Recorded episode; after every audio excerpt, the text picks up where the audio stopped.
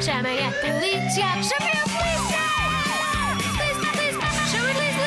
Chamem a polícia!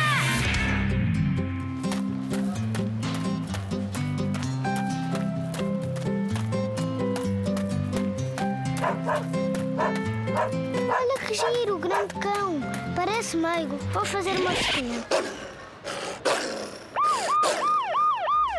Ui, foi por pouco.